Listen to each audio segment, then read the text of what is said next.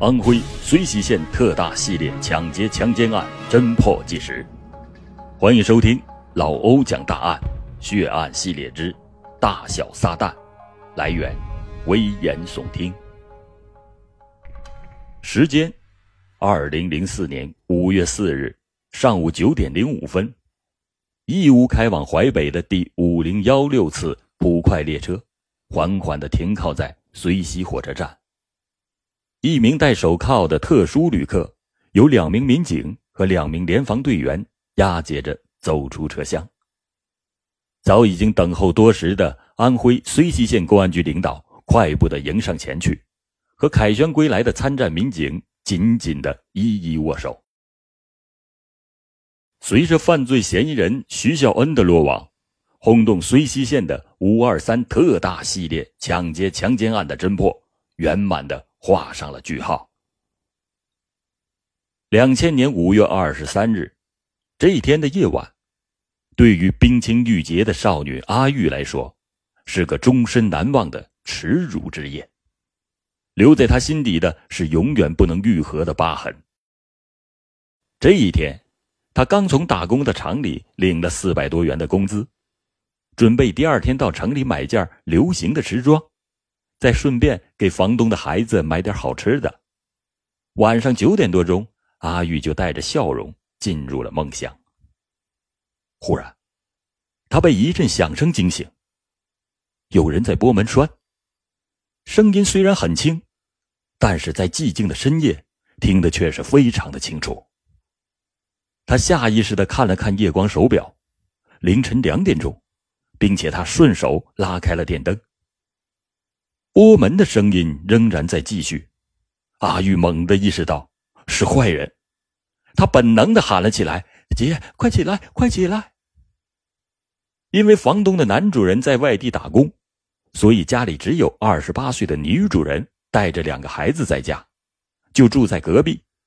但是，房东那边却没有一点的声音。此时，门突然被推开。同时闯进来两个人，一个拎着充电电筒的高个子男人，快步的走到了阿玉的床前，说道：“不要叫，再叫我就捅死你！”阿玉惊恐的躲到了床角。那个高个子男人头上戴着防尘帽，脸上罩着一只白色的大口罩，只露出了两只小眼睛，右手拿着一把明晃晃的匕首。在他的身后是一个小矮个子。他和高个子装扮是一模一样。阿玉此时是异常的害怕，再也不敢吱声了。高个子又问道：“你的工资放在哪儿了？”“啊，还没有发出来。”阿玉哆嗦的回答道。高个子朝阿玉的脸上哐哐就是两拳，还想骗老子？明明厂里发钱了，还说没有，赶快给我找找！那个矮个子。自己开始动手翻了起来，在靠东墙的柜子里找到了一个小钱夹，里面是刚发的工资。阿玉哭着说：“那是我这个月的生活费。”高个子斜睨着眼睛瞅着阿玉丰满的身体，露出了一丝狞笑：“生活费，老子今天让你好好生活生活。”说罢，一把把阿玉拖了过来。这下阿玉可急了。拼命的挣扎，想把他脸上的口罩抓掉，但是高个子一边躲闪，一边是拳打脚踢，打得阿玉是眼冒金星。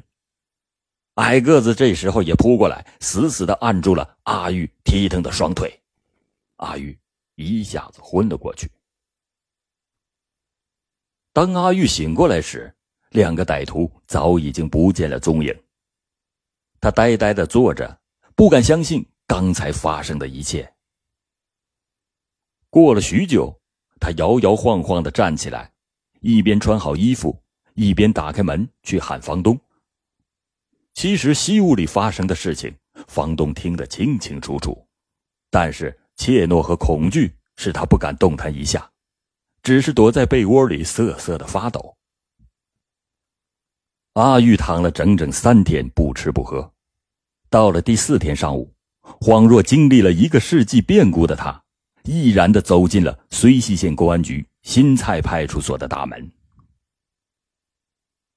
接到报案后，分管刑侦的睢溪县公安局副局长急忙命令刑警大队长率侦缉人员赶到现场。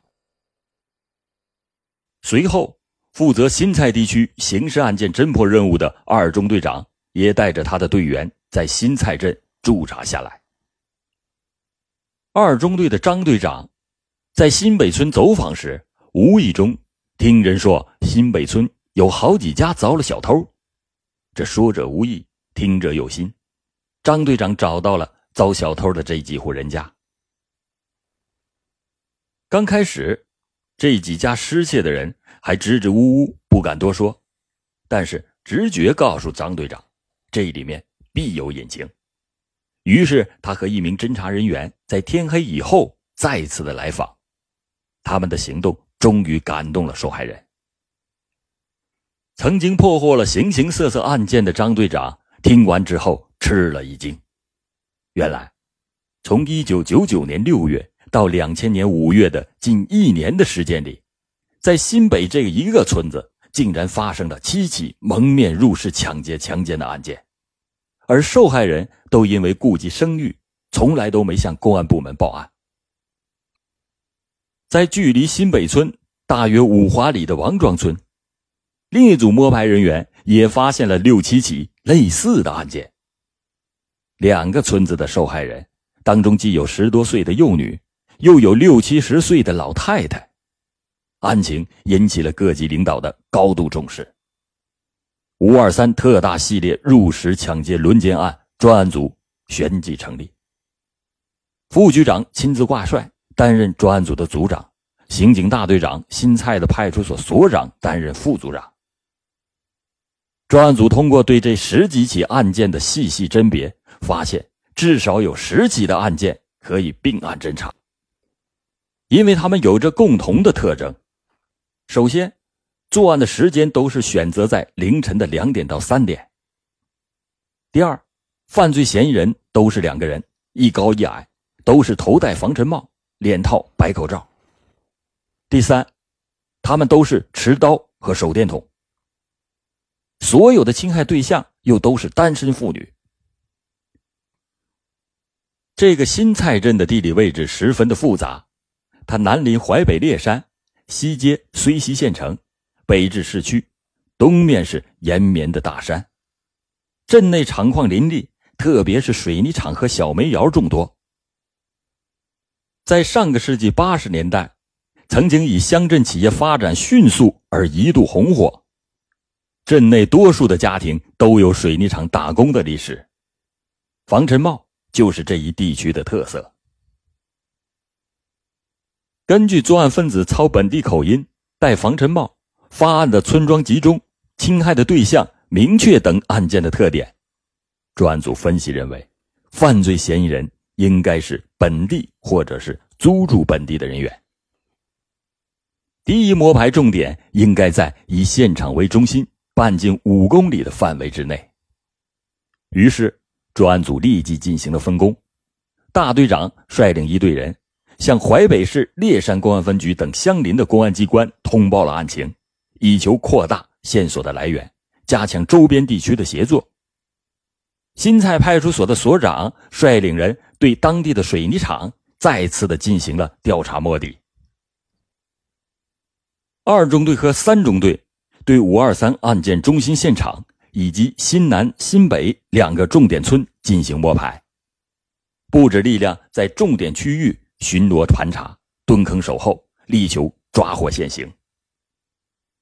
数百名民警展开了认真细致的走访摸排和巡逻守候工作，足迹踏遍了新蔡地区的近百个村庄，走访群众一万余次，发出了协查通报近千份。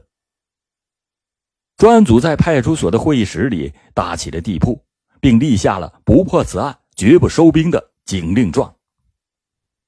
这一年多来，侦查员们是一直睡在地铺，经常是吃方便面代餐。山路弯弯，崎岖难走，侦查员的鞋子都磨烂了好几双，蹲守的民警也是昼伏夜出，生物钟完全就乱了套。在此期间，患过疾病的侦查员。那没法计算有多少人。从两千年五月一直到两千零一年八月，市县两地公安机关还先后四次派驻农村社会治安集中整治的工作组，将此案立为挂牌的必破案件。一年多来，专案组同时打掉了一批村痞街霸，破获了一批刑事隐案积案，抓获了一批民愤极大的恶势力成员。该地一度混乱的治安局面得到了明显的遏制。但是，五二三系列案件的两名犯罪嫌疑人却像突然的从地球上蒸发了一样，消失的无影无踪。为了给参战人员打气，县领导和县公安局局长、政委多次的前往专案组驻地进行慰问。他们坚信，只要有恒心，铁杵也能磨成针。要求摸排工作一定要细致再细致，绝不能让可疑的人员从手心里漏掉。正当侦查工作陷入僵局之时，两千零一年八月，与新蔡镇。毗邻的烈山镇突然冒出了两起类似的案件。那是一个虔诚的基督徒，一个七八十岁的老嬷嬷，一生信奉着“恶有恶报，善有善报”的教义。但他怎么也没有想到，自己一生做尽了善事，为何落得如此的报应？当侦查人员询问他时，他仍然是双手合十，说道：“主啊，捆绑撒旦。”细心的侦查员连忙找来了圣经，在马太福音一章中查到了撒旦就是魔鬼的别名。老嬷嬷正用他特有的方式诅咒着干尽坏事的这两个恶魔。那天天很热。老嬷嬷到半夜一点多钟才睡着，突然，她被一阵击掌的声音惊醒。借着月光，她看见屋子里站着两个陌生人，头上都套着防尘帽，戴着白色的口罩。她很害怕，就下意识的跪起来，嘴里念念有词：“主啊，捆绑撒旦。”两个家伙显然对后一句话不明白。朝老嬷嬷踢了一脚，什么主还神了？快拿钱来！见他仍然跪着不动，两个人便到处的翻了起来。在翻走了老嬷嬷仅有的一百多元钱后，两个歹徒竟然将可怜的老嬷嬷按倒在地上，做出了不耻的行为。这两起案件与新蔡地区系列案件极为相似，应该。并案侦查，烈山公安分局为此抽调出十名民警协助县局作战。九月十日，淮北市公安局副局长在烈山公安分局召开了案件协调会，认真分析了案情，对侦破工作做了重点部署，就侦查范围、侦查措施提出了具体明确的工作要求，并要求有关单位。在人财物等方面，给专案组以全力的支持和保障。九月十九日，县公安局副局长在新蔡派出所主持召开了动员会，对犯罪嫌疑人的体貌特征、家庭经济状况、作案的依照、作案的工具和作案的特点进行了细致的描述，重新调整充实了专案组，从交警、巡警两个大队抽调了十名年轻精干的民警。担任巡逻守候的任务，而且每队配备了一条警犬，以防可疑人员的脱逃。刑警大队专门负责审讯甄别，其余的民警对主要的区域重新进行了地毯式的摸排。最后，局领导还特意强调，在巡逻守候的时候，巡逻组要对所有头戴防尘帽的可疑人员要仔细盘查。对携带匕首、口罩等可疑物品的人员，一律带回审查。九月二十日，局领导再次赶赴新蔡，要求所有参战人员树立必胜的信心，尽快破案。从十九日晚上开始，交警和巡警大队的十几个棒小伙子在预定的地点埋伏下来。时近中秋，白天虽然气温较高，但是。夜晚却是已经寒气逼人。裹紧大衣，仍然不觉得暖和。九月二十二日晚上，交警大队的副中队长带领着队员早早的来到了指定的地点。刑警大队训犬员牵着那条取名叫“警探”的警犬，警惕的注视着来往的行人。到了夜里十一点左右，在民警的视线里，突然出现了一名男子，头戴防尘帽。一名民警不由得叫了一声。那个人从民警的身旁擦身而过，还回头看了看穿着便服的民警。这个民警打了一个手势，队员们迅速的围了上去。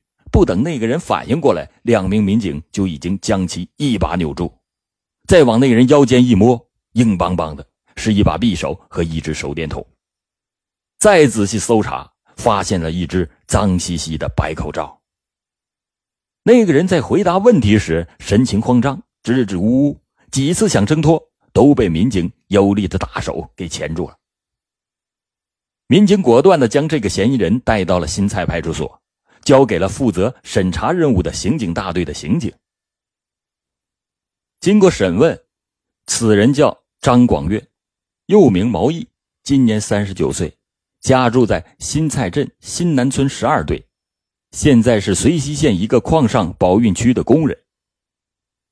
当天晚上的审讯工作是异常的艰难，张广月死死的咬住自己就是去庄北看庄稼，戴着防尘帽和口罩，那是为了防寒和蚊虫叮咬；拿匕首和手电筒，那是为了防身。心存侥幸的他避重就轻，拒不交代任何实质性的问题。看来，不拿出点证据，他是不会认账的。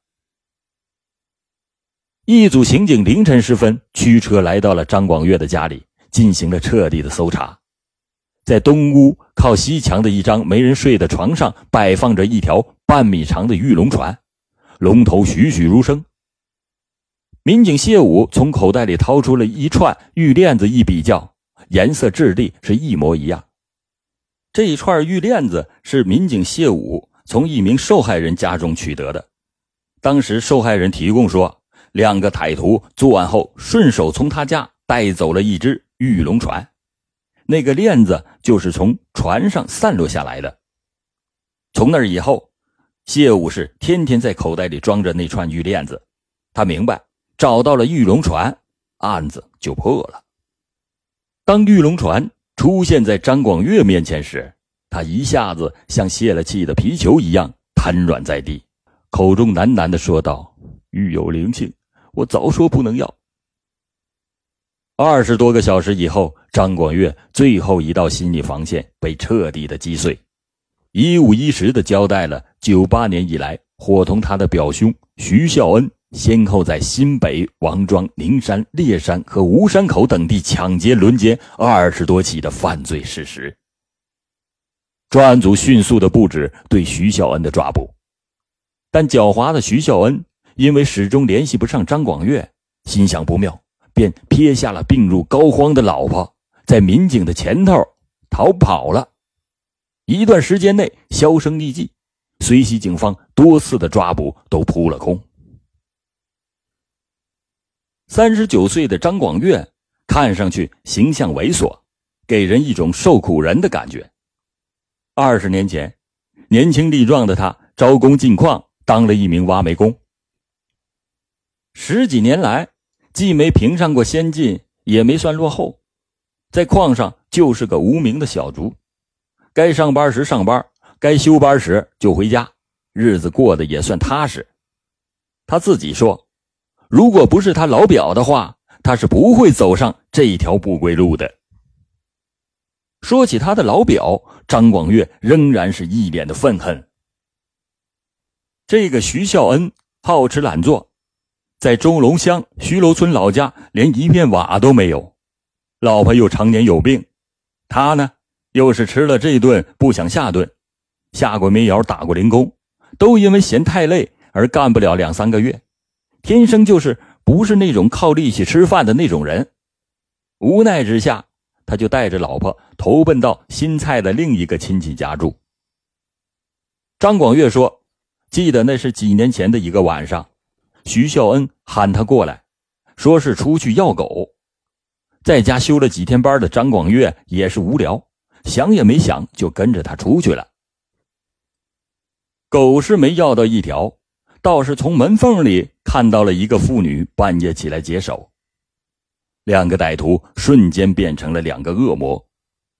到处乱逛的徐孝恩竟然事前打听到这一家的男人不在家，大胆的闯了进去。